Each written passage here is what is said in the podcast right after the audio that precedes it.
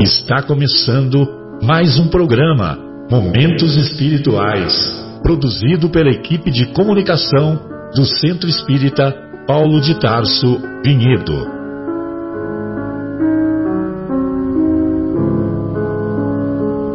Se guardas contigo o estigma do sofrimento, indagando pela solução dos velhos problemas do ser e da dor, se percebes a nuvem que prenuncia a tormenta e o vórtice traiçoeiro das ondas em que navegas, vem conosco. Estudemos a rota de nossa multimilenar romagem no tempo, para sentirmos o calor da flama de nosso próprio espírito a palpitar, imorredouro na eternidade, e acendendo o lume da esperança, perseveremos juntos em exaltação de alegria que Deus, o Pai de infinita bondade, nos traçou a divina destinação para além das estrelas.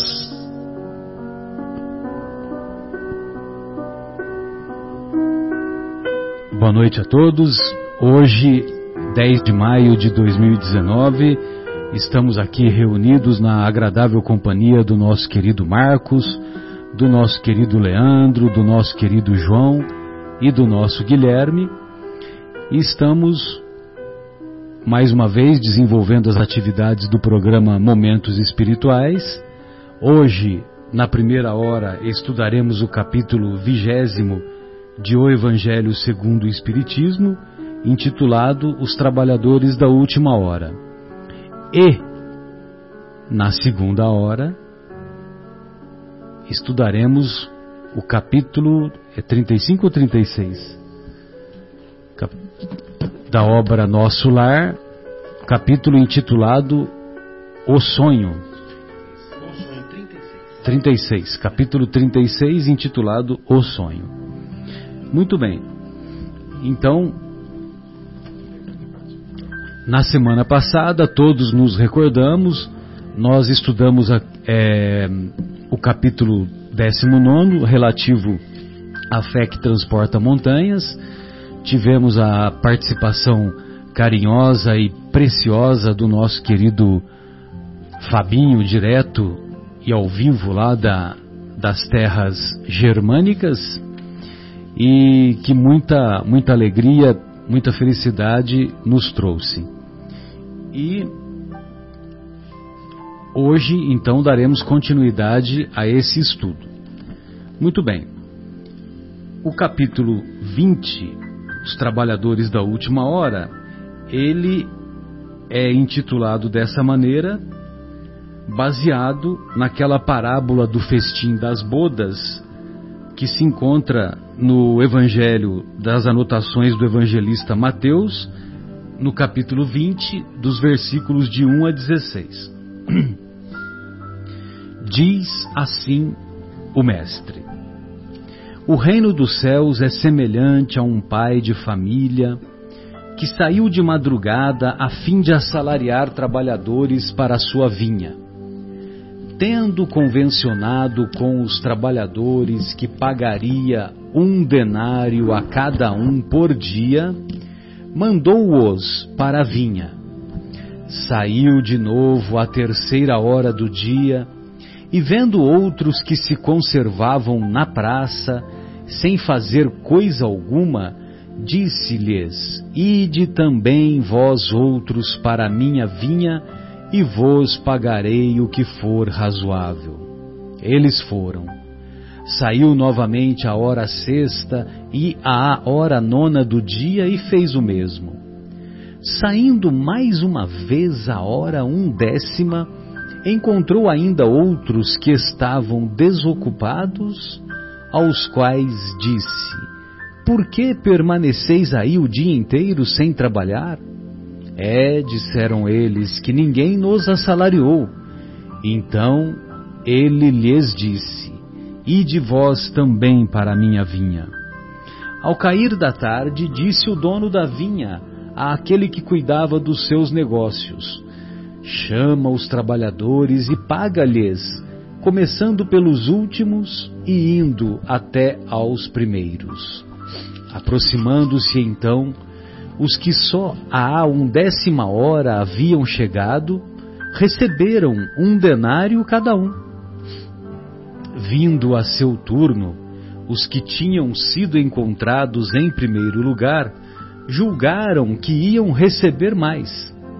Porém, receberam apenas um denário cada um. Recebendo-o, queixaram-se ao pai de família, dizendo: Estes últimos trabalharam apenas uma hora, e lhes dás tanto quanto a nós que suportamos o peso do dia e do calor. Mas, respondendo, disse o dono da vinha a um deles: Meu amigo, não te causo dano algum. Não convencionaste comigo receber um denário pelo teu dia? Toma o que te pertence e vai-te. Apraz-me a mim dar a este último tanto quanto a ti. Não me é então lícito fazer o que quero? Tens mau olho porque sou bom? Assim, os últimos serão os primeiros, e os primeiros serão os últimos, porque muitos serão os chamados, e poucos os escolhidos.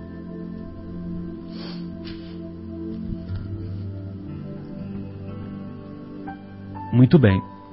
É, essa parábola ela é semelhante àquela parábola que estudamos no capítulo 18, muitos os chamados, poucos os escolhidos. E uh, tem algumas observações que acho que vale a pena a gente fazer. E eu até, enquanto eu estava lendo, me, me, me lembrei daquilo que nós comumente falamos é, quando a gente faz um negócio, né? que o combinado não é caro, né? Não é assim? Então, quando você combina um negócio, se você aceitou, você estabeleceu aquele acordo, então você é responsável por manter aquele acordo. Então, por isso que, por isso que o mestre diz, né, é, referindo-se ao dono da vinha, é, que o dono da vinha diz àquele que, que achou que era injusto ah, o que trabalhou só uma hora receber o mesmo que o trabalhador que começou lá desde o período da manhã.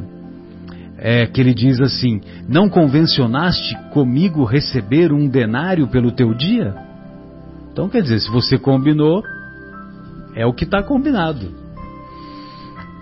E a outra, a outra observação que nós sempre gostamos de, de de apontar é que na escala biológica, quando você observa a evolução dos seres biológicos, primeiro vieram a, os vírus, as bactérias, os vegetais, os animais e só depois o homem. Então, os últimos serão os primeiros e os primeiros serão os últimos, né? Ou seja, com a chegada do homem, com a chegada do elemento inteligente, que até então os animais eles viviam baseados no instinto, mas com a chegada da inteligência no ser humano, aí o ser humano aos poucos foi dominando os demais seres vivos e dominando a sociedade, por assim dizer, né? Muito bem. Uh, nós também já referimos a essa, a essa parábola porque, evidentemente, que ela é carregada de símbolos, né? Há muitas parábolas que o mestre nos ensinou, ele deixou, ele deixou uh, um nível de entendimento para que nós pensássemos, para que nós raciocinássemos, para que nós desenvolvêssemos o, o intelecto é, a fim de perceber que nós não podemos fazer uma, uma leitura literal das anotações de qualquer texto considerado sagrado. Ou seja, as anotações de Jesus têm algumas observações que nós podemos entender diretamente. Embora embora nem sempre nós entendemos assim com muita facilidade. Você pega a oração do Pai Nosso, ah, quando Jesus diz lá, não nos deixeis cair em tentação, o não nos deixeis cair em tentação, tudo bem, é uma, é uma ordem, é uma recomendação de Jesus que nós devemos seguir. Mas por que raios? por que, que eu tenho que resistir à tentação, né? E felizmente, né, vejam vocês, né, que a evolução do conhecimento, ela nos trouxe aquele famoso teste do marshmallow. Vocês se lembram do teste do marshmallow?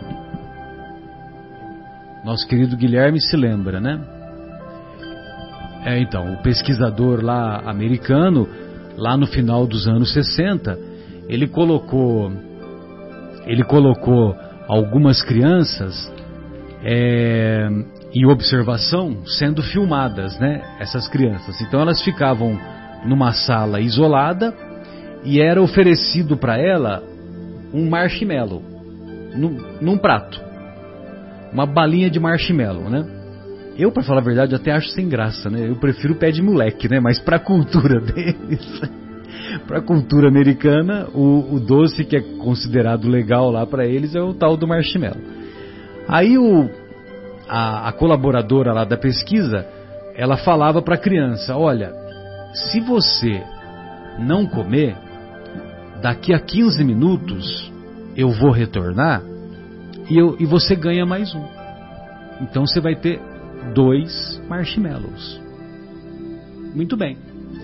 Aí eles fizeram lá uma pesquisa com, com várias crianças e eles viram é, que Quanto vocês acham que não comeu? De. Vamos, qual foi a porcentagem? Quantas? 20% não comeu. As 80%, as 80% restantes comeram. Não estavam nem aí comeram. Aí, o que, que o psicólogo fez? É, é Michel, né? Como é que é o nome dele aí? Você está vendo aí? Ah, pensei que você tinha visto. Acha aí para mim que eu vou, eu preciso guardar esse nome aí que mais uma vez eu não estou guardando. E se você depois ver se você consegue também, Guilherme, achar o nome da filha, porque a filha Walter Michel e o, a, o nome da filha, é, ela é que é a autora do livro, porque a filha deu continuidade ao, ao trabalho, eu vou explicar. E é, é, ela é que é autora do livro é, O Poder do Autocontrole. Como é que chama a filha? Tem aí? Então é, deve ser essa daí mesmo. Linda Michel, que é a filha dele que se tornou psicóloga mais tarde. Bom, isso foi no, nos anos 60, né, no final dos anos 60. Aí o que aconteceu? Bom, só como curiosidade, o, o, se você pesquisar lá no YouTube, tem lá, né? Essas, eles mostram as cenas né, da criança.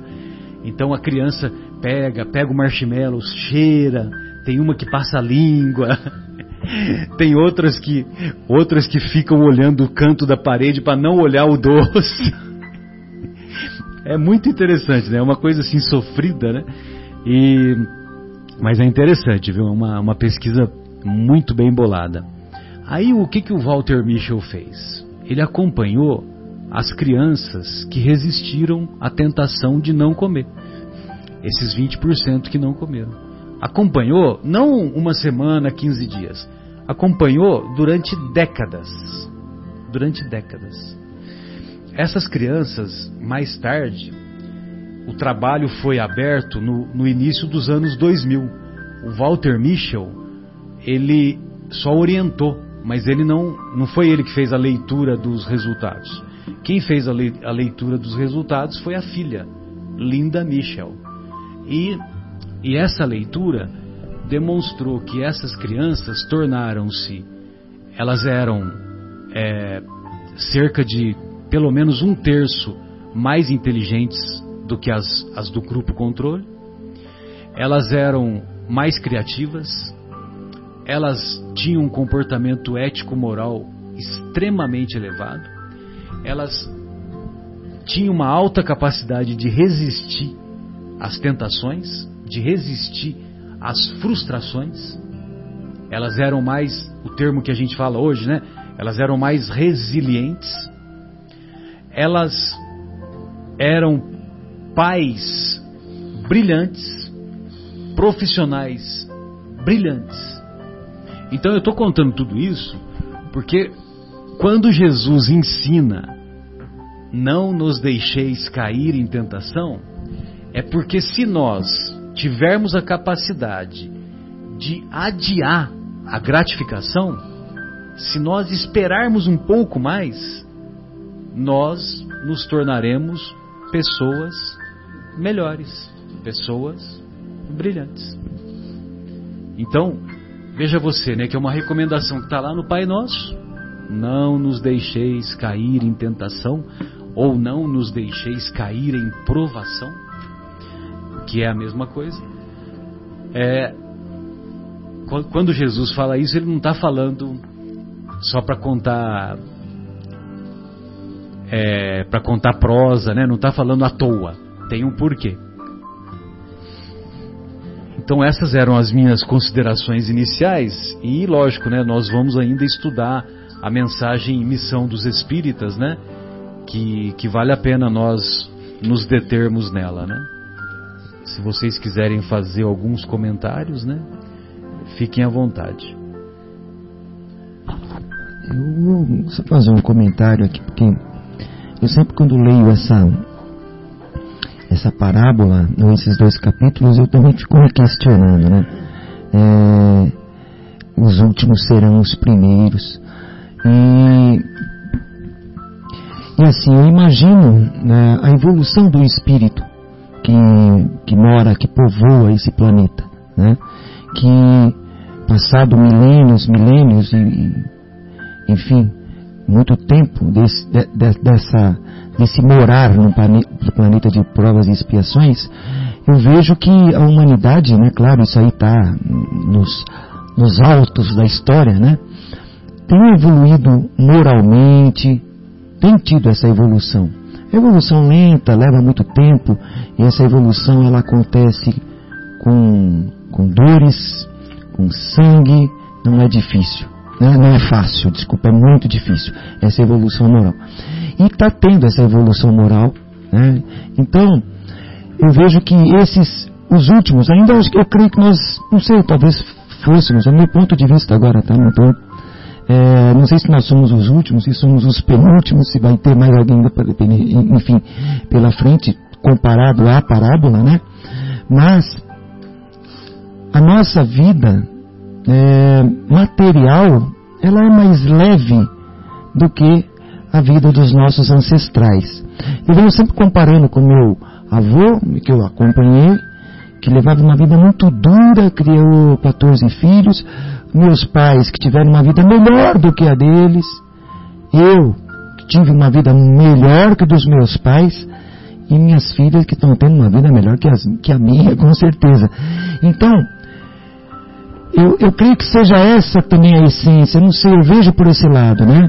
Que vai, vai passando as gerações, a vida, a vida material neste planeta. Em sociedade em tem melhorado. Tem melhorado.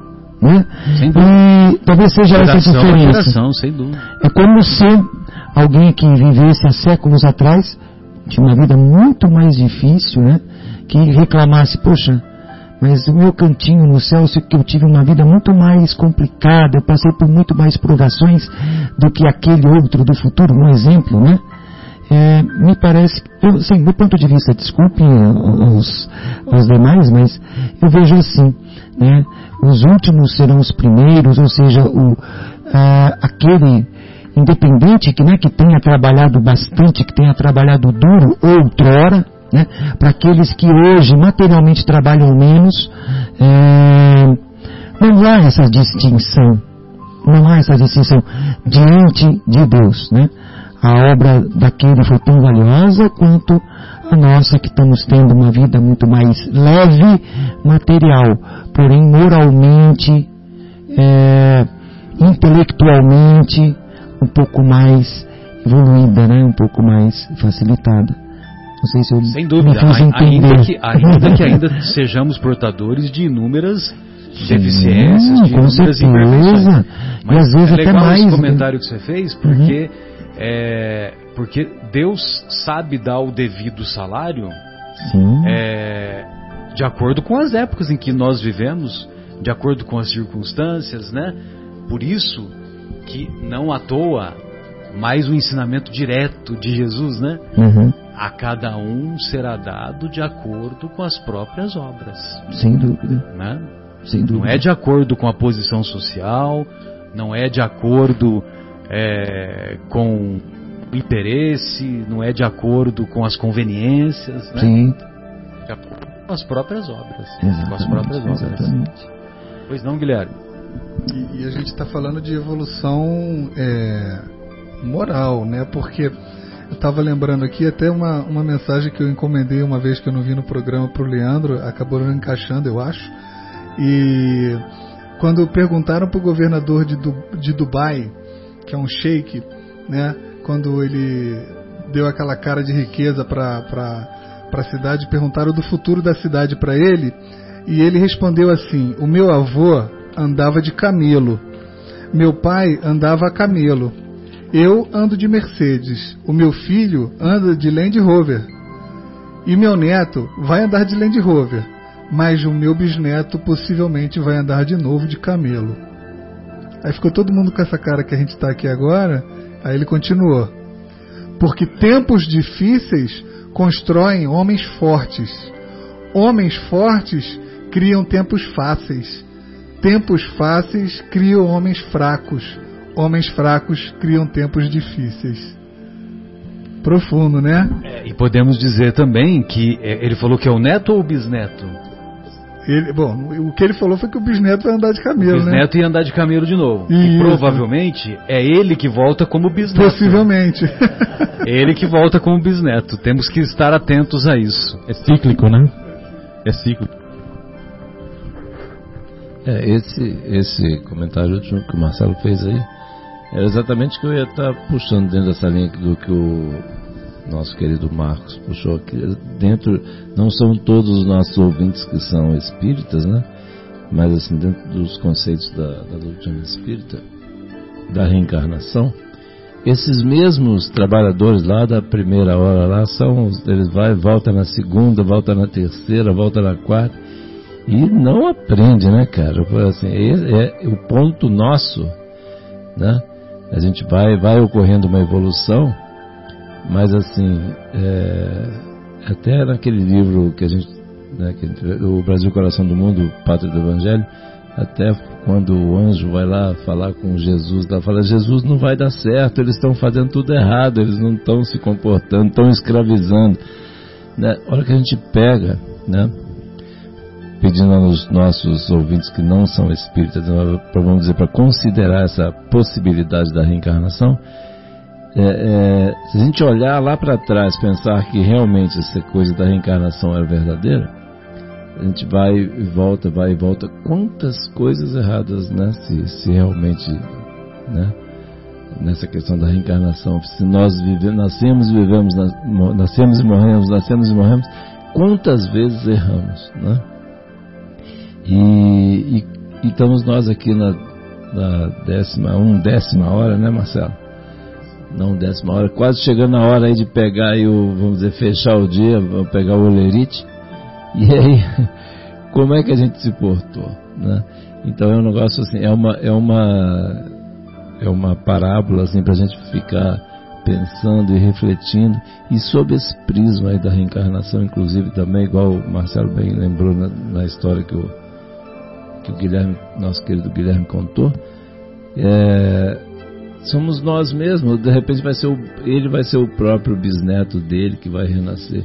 Então, quando a gente pega essa questão e vai analisar né, esses, vamos dizer, todas essas passagens, nessas né, dificuldades que a humanidade tem que, e a hora que a gente coloca essa possibilidade aí, né, que a doutrina espírita nos traz, extremamente consoladora, esclarecedora quando a gente para para refletir e sinceramente avaliar, porque quando a gente vai pensar assim, por exemplo, o quanto, quanto eu fazendo uma reflexão assim, quanto é que eu melhorei, vamos dizer assim, de, desde que eu nasci, né? E depois de já estou aqui depois dos 50, né? Depois, desde que eu me tornei adulto, etc. Quanto foi que eu efetivamente melhorei, né? Em termos morais, em termos de respeito é, ao semelhante, em termos de respeito aos filhos, aos pais, né? Sinceramente, honestamente, botando a cabeça no travesseiro à noite, quanto até eu tenho sempre puxado esse, esse papo aqui de, de né, que eu tenho feito bastante essa reflexão, assim que a gente, a gente, eu digo, eu, eu tenho me, co me cobrado bastante para que eu aproveite o máximo possível essa questão dessa, dessa encarnação, né, porque eu imagino que eu fui um moleque chato, chorão pra caramba, dei mal mão de obra para minha mãe lá, para me criar. Então, assim, olha a mão de obra que dá para a gente nascer, né, para a gente crescer, para a gente reencarnar, etc e tal. E quanto é que eu estou aproveitando? Quanto nós, queridos ouvintes, quanto nós estamos aproveitando as nossas encarnações, né? Então, assim, como trabalhadores, aí, fazendo essa viagem aqui, né? Do, dos trabalhadores da primeira hora, da segunda até a undécima, quanto nessas, nesse nosso dia de trabalho, né? Quanto nós aproveitamos, né? Quanto de trabalhos nós, nós efetivamente nós efetivamente é, realizamos? Quanto tempo a gente ficou é, olhando no celular as mensagens em vez de cumprir as, as, os trabalhos? A gente ficou sentado na sombra em vez de carregar o que tinha que ser carregado?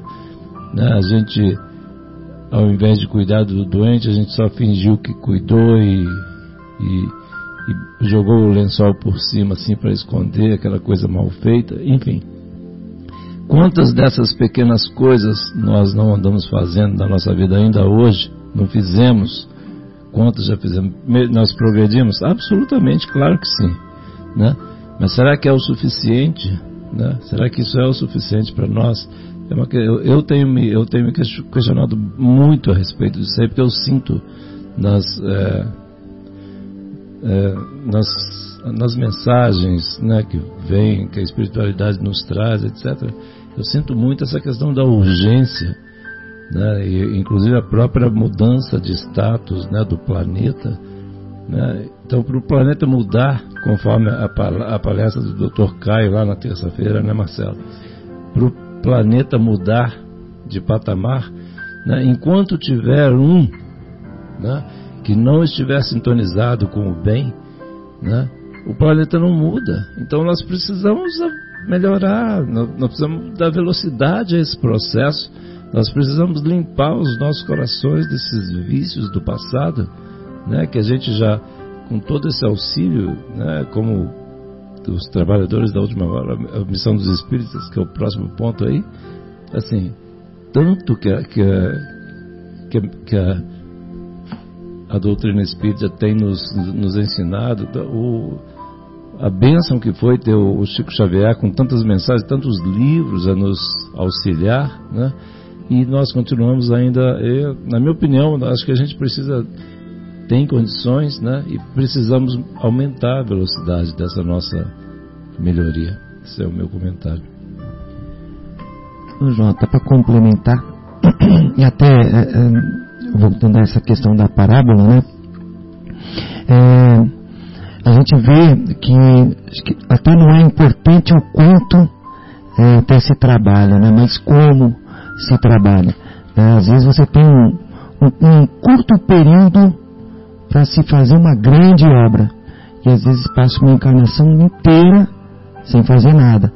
E talvez seja isso também esse ensinamento da parábola. Aquele que trabalhou uma hora, né, se ele fez aquilo com, com todo amor, com responsabilidade, né, com quis trabalhar e fez o trabalho bem feito, Jesus remunera como tem Marcelo, Marcelo até citou, é, cada um as suas obras, né? não fala o quanto, né? fala a obra. Então a obra, a grandiosidade da obra está na, na essência do que, como ela está sendo feita, de coração, enfim, né? É, não precisa o cara passar séculos ou então, enfim, fazendo isso. É, é, é a qualidade do que se faz né, independe de, de, de quanto se faz. Muitos fazem caridade e, e não meio que por obrigação, né? Não faz de coração. Não né? faz de coração. Por tabela só. Isso. Né? E enquanto que outros fazem um gesto pequeno que é muito valioso, que receberá tanto quanto aquele que está arduamente que fazendo meio sem, uh, né? sem muita vontade. A qualidade do trabalho é levada em consideração ao, ao tempo que esse trabalho foi feito. E está aí essa questão né, das, das, uh, das reencarnações também, que aqui ressalta muito bem, né? Que uh, nós somos os trabalhadores, né? Que diz muito alguns, alguns estudiosos espíritas, enfim, uh, preletores, em alguns livros dizem que nós somos os trabalhadores da última hora, né? É, na mensagem aqui do Constantino, né, o espírito protetor, ele, ele diz lá no finalzinho, é, nessa mensagem intitulada Os últimos serão os primeiros. Lá no último parágrafo ele termina assim: Bons espíritas, olha só, bons espíritas, meus bem-amados, sois todos obreiros da última hora. Bem orgulhoso seria aquele que dissesse: Comecei o trabalho ao alvorecer do dia e só o terminarei ao anoitecer. Todos viestes quando fostes chamados, um pouco mais cedo, um pouco mais tarde, para a encarnação cujos grilhões arrastais. Grilhões são amarras, né? São é, prisões. Mas há quantos séculos, olha só, há quantos séculos e séculos o Senhor vos chamava para a sua vinha, sem que quisesseis nela permanecer. Eis-vos no momento de embolsar o salário. Empregai bem a hora que vos resta, e não esqueçais nunca que a vossa existência, por longa que vos pareça, mais não é do que um instante fugitivo na imensidade dos tempos que formam para vós a eternidade. Então veja você, né, que ele dá essa ênfase aqui que empregai bem a hora que vos resta. E daqui a pouco nós vamos nós vamos estudar o capítulo O Sonho e nós vamos ver, né, o que que se trata o o, o cerne, né, o, o, o âmago, o centro da, da, do capítulo, né, do conceito dentro do capítulo. Pois não, João? Eu estava lendo, Marcelo, lá na revista Espírita hoje, uma passagem lá de, se não me engano, Charlet, sobre a evolução dos animais. E aí ele começou uh, essa exposição, só para dar uma, uma passagem assim, é o seguinte, essa, a evolução, né, é, todo esse processo evolutivo, né, que a gente estava acabando de comentar aqui, né, é, sobre o quanto a gente tem aproveitado essa encarnação, quanto a gente já veio lá da primeira hora, etc. Tal. Ele comenta, né, dá lá uma passagem, porque ele diz assim, que as pessoas têm muitas dúvidas sobre como são os animais, etc., na espiritualidade. E tem uma passagem, que se eu não me engano, Palissy, ele teve uns, uns, desenhos lá de Júpiter. Né? Bernard Palissy, sensacional então, essa passagem. Então aí ele, ele é, desenhou lá sobre Júpiter, a vida, a casa né, de, de, dos moradores lá, inclusive dos animais, né? Ele mandou uma gravura representando o local da casa de Mozart lá em Júpiter. Tem Mozart. E a casa era, era, ela tinha enfeites de notas musicais, notas lembra? Musicais. E também tinha outra casa que agora me fugiu o nome do, do, E aí ele mostra inclusive lá os animais jogando um jogo lá tal, enfim. Mas o ponto dessa leitura que eu fiz hoje lá que eu me lembrei foi assim, é sobre a escala evolutiva do ser humano, né? Que ele, ele comentou assim, esse Charlie, ele diz assim, que é dos, dos mundos que ele conhece, né, que ele tinha condições de comentar, que ele diz que eram seis, que, que ele conhecia, mas assim, é quando se, é, vamos dizer, isso se estende à infinidade de mundos, de planetas que existem no universo, a escala evolutiva é assim, é enorme, né? que assim, a gente sempre, se a gente olhar para baixo, sempre vai existir uma quantidade enorme abaixo de nós. Por outro lado, a escada ascendente, se a gente olhar para cima da escada também, é uma coisa infinita.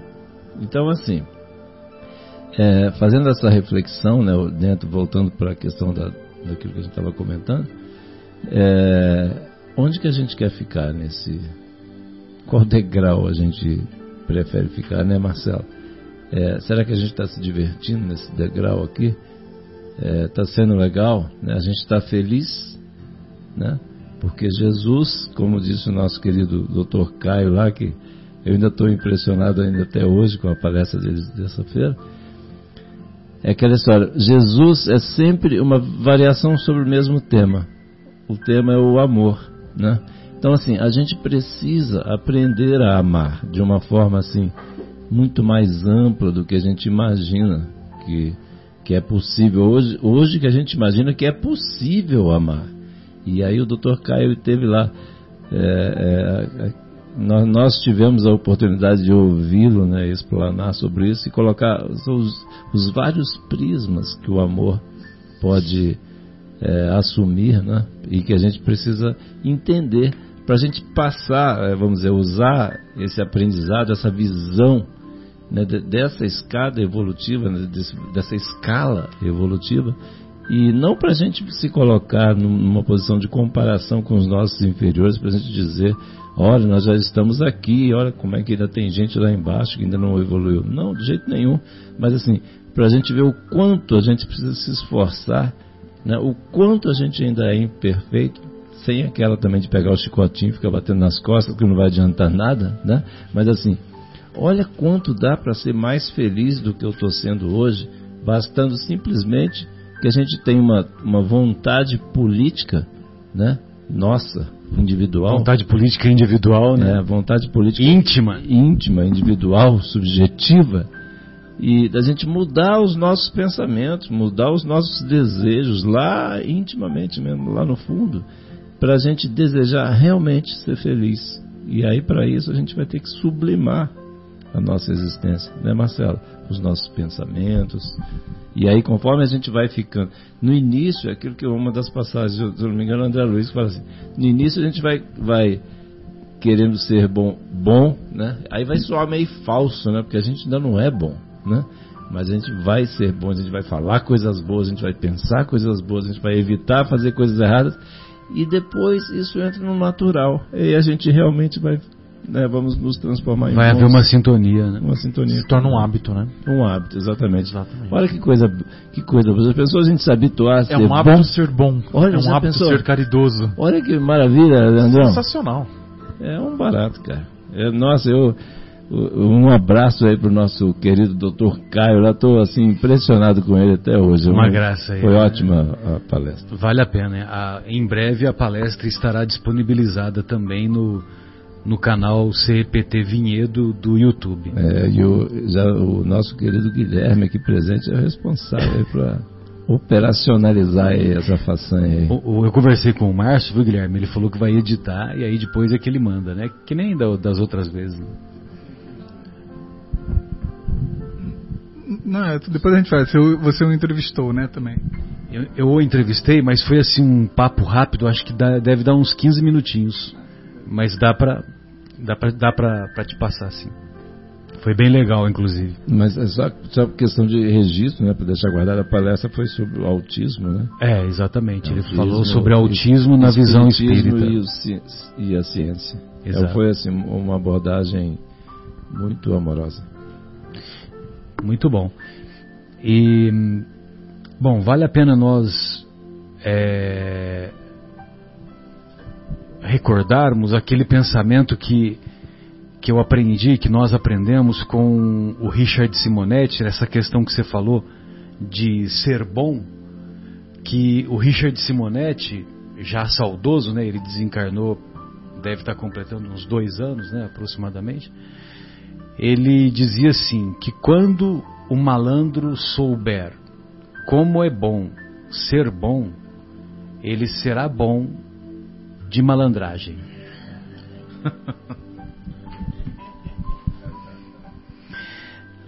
Bem, e lá na, na mensagem intitulada Missão dos Espíritas, que é a, o item que foi selecionado pela, pela equipe lá do Paulo de Tarso, que faz a elaboração dos capítulos semana a semana, então eles escolheram essa mensagem. Missão dos Espíritas é o item 4 desse capítulo 20 de O Evangelho segundo o Espiritismo.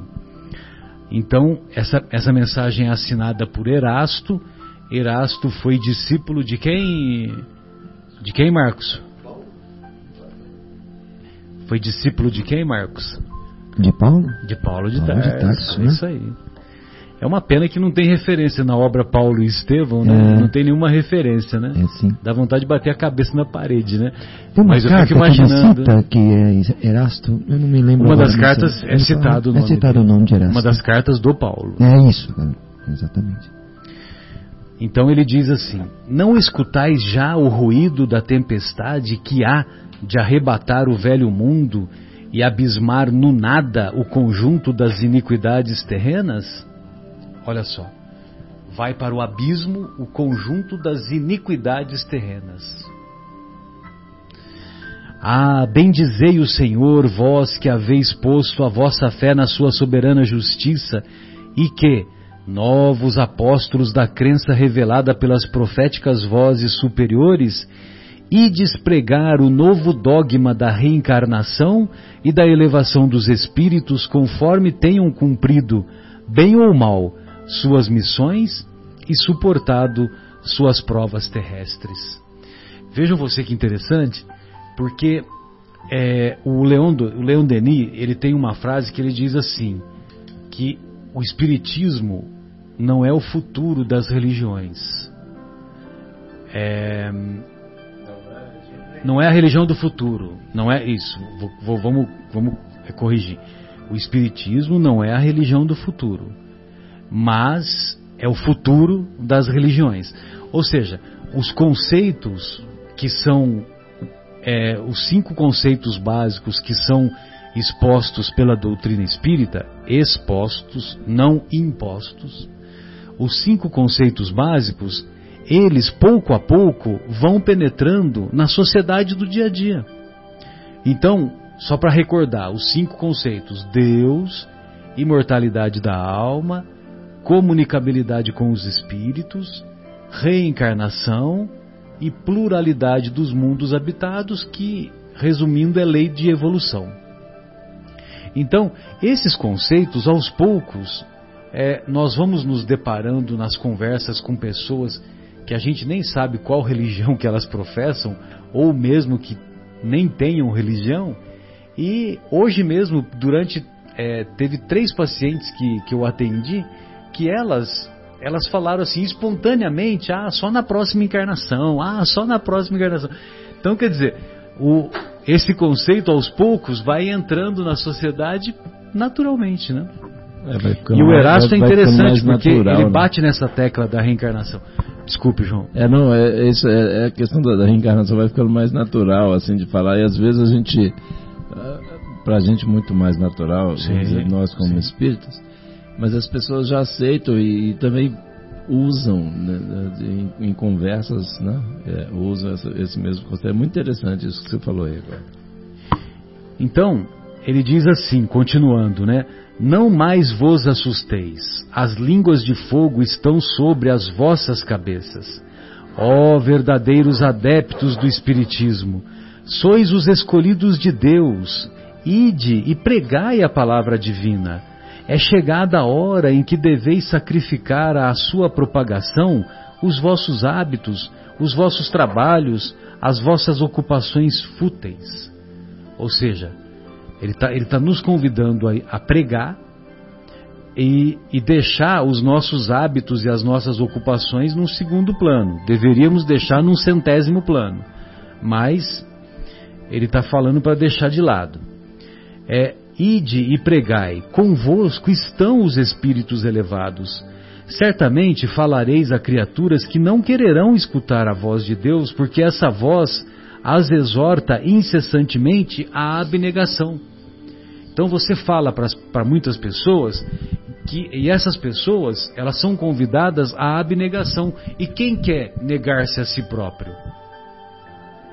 São poucos os que querem negar-se a si próprio. São poucos os 20% das crianças lá que, que resistiram à tentação. Ah, pregareis o desinteresse aos avaros. Imagina, como é que você vai pregar o desinteresse aos avaros? Pregareis a abstinência aos dissolutos, a mansidão aos tiranos domésticos, como aos déspotas. Palavras perdidas, eu o sei, mas não importa. Faz-se necessário regueis com os vossos suores o terreno onde tendes de semear, porquanto ele não frutificará e não produzirá senão sob os reiterados golpes da enxada e da charrua evangélicas. Olha só como que é importante, né? Ide e pregai. E aí nós sempre falamos aquele pensamento, né, do, do atribuído ao Francisco de Assis, Pregue o Evangelho o tempo todo. Se necessário, use palavras. Ó oh, todos vós, homens de boa fé, conscientes da vossa inferioridade em face dos mundos disseminados pelo infinito, lançai-vos em cruzada contra a injustiça e a iniquidade. Ide e proscreverei esse culto do bezerro de ouro, que cada dia mais se alastra. E esse culto do bezerro de ouro é infelizmente é muito frequente na, na atualidade, na atualidade materialista. Então, nós temos pessoas que irmãos nossos, eu também tenho muitas imperfeições, que cultuam automóveis, que cultuam relógios, que cultuam joias. Isso não é a mesma coisa que aquilo que nós fizemos lá no deserto lá da Judéia, do bezerro de ouro? É a mesma coisa. Pois não, Marcos? Que seguem pessoas no Instagram. Se Jesus tivesse um Instagram, quantos seguidores ele teria, né? Provavelmente muitos, né? Mas hoje tem algumas é, personalidade. Personalidade, isso, muito obrigado. Personalidade tem milhões de seguidores. E as pessoas todo dia entram no perfil só para saber o que a pessoa está fazendo. Né? Qual é a foto do dia? Qual é a foto do dia? Aonde está? Né? É, isso, é, esse é o, cultuar também, né? É, enquanto que poderiam dar um joinha para Jesus, né? Dá um like para ele, né? Dá um segue ele, né? Dá um não, né? Exatamente. Entre no Instagram e passe a segui-lo. E, e compartilhar. e compartilhar. E compartilhar. Façam isso com o mestre. E olha só, eu, vou, é, eu não vou ler a mensagem inteira, porque ela é muito extensa e a gente gostaria de dar ênfase em alguns pontos, né? Então, um pouquinho adiante, o Erasto ele diz assim: sim, em todos os pontos do globo vão produzir-se as subversões morais e filosóficas. Aproxima-se a hora em que a luz divina se espargirá sobre os dois mundos. Os dois mundos, no meu entendimento, seria o mundo material e o mundo espiritual. Né? Então, quando o céu e a terra, quando eles estiverem é, mais semelhantes, aí sim haverá uma, uma, como é que se diz, uma harmonia. É, quando eu digo o céu e a terra, eu quero dizer o mundo espiritual e o mundo material. E depois, e levai a palavra divina. Olha só, olha só essa parte, Guilherme, como que é interessante, ó. E levai a palavra divina aos grandes que a desprezarão aos eruditos que exigirão provas, e aos pequenos e simples que a aceitarão. Aí eu pergunto para vocês, qual que é a quantidade maior? Aos grandes, os grandes, os eruditos ou os simples e pequenos? Simples e pequenos. Que era como o mestre fazia quando ele pregava, né? Que era o que o mestre fazia.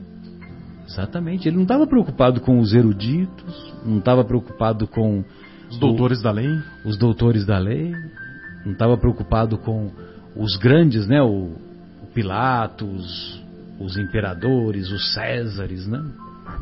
Os poderosos, né? Exato. Porque principalmente, continua o Erasto, entre os mártires do trabalho, os mártires do trabalho do dia a dia, desta provação terrena encontrareis fervor e fé. Ide, estes receberão com hinos de gratidão e louvores a Deus a santa consolação que lhes levareis, e baixarão a fronte, rendendo-lhe graças pelas aflições que a terra lhe destina. Ide e agradecei a Deus a gloriosa tarefa que ele vos confiou. Mas atenção! Entre os chamados para o Espiritismo, muitos se transviaram. Reparai, pois, vosso caminho e segui a verdade.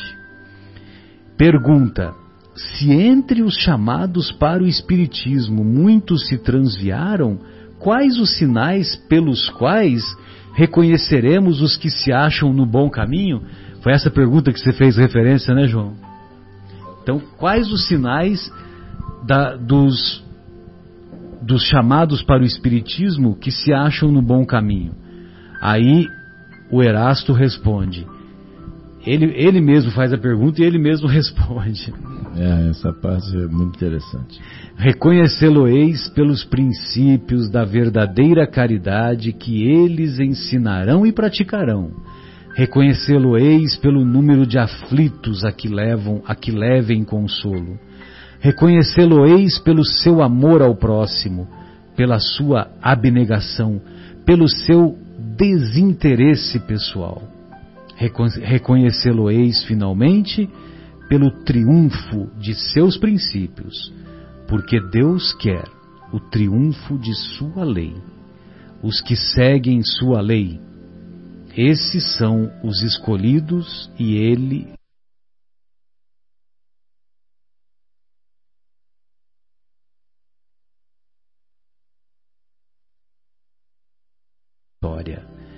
Mas ele destruirá aqueles que faz, falseiam o espírito dessa lei e fazem dela degrau para contentar sua vaidade e sua ambição. Então veja você que o Erasto deixa bem claro, né, que que nós seremos, se nós que, queremos ser chamados de bons espíritas, como diz o Constantino na mensagem anterior, ele, nós temos que, nós seremos reconhecidos pelas nossas obras, pelas lágrimas que vamos enxugar, pelo nosso amor, pela nossa abnegação, pelo nosso desinteresse.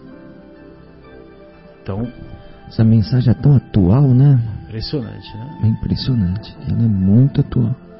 Quando você vê que ela foi escrita. Em 1863. Né? É. Ela parece ser tão assim dos tempos de hoje.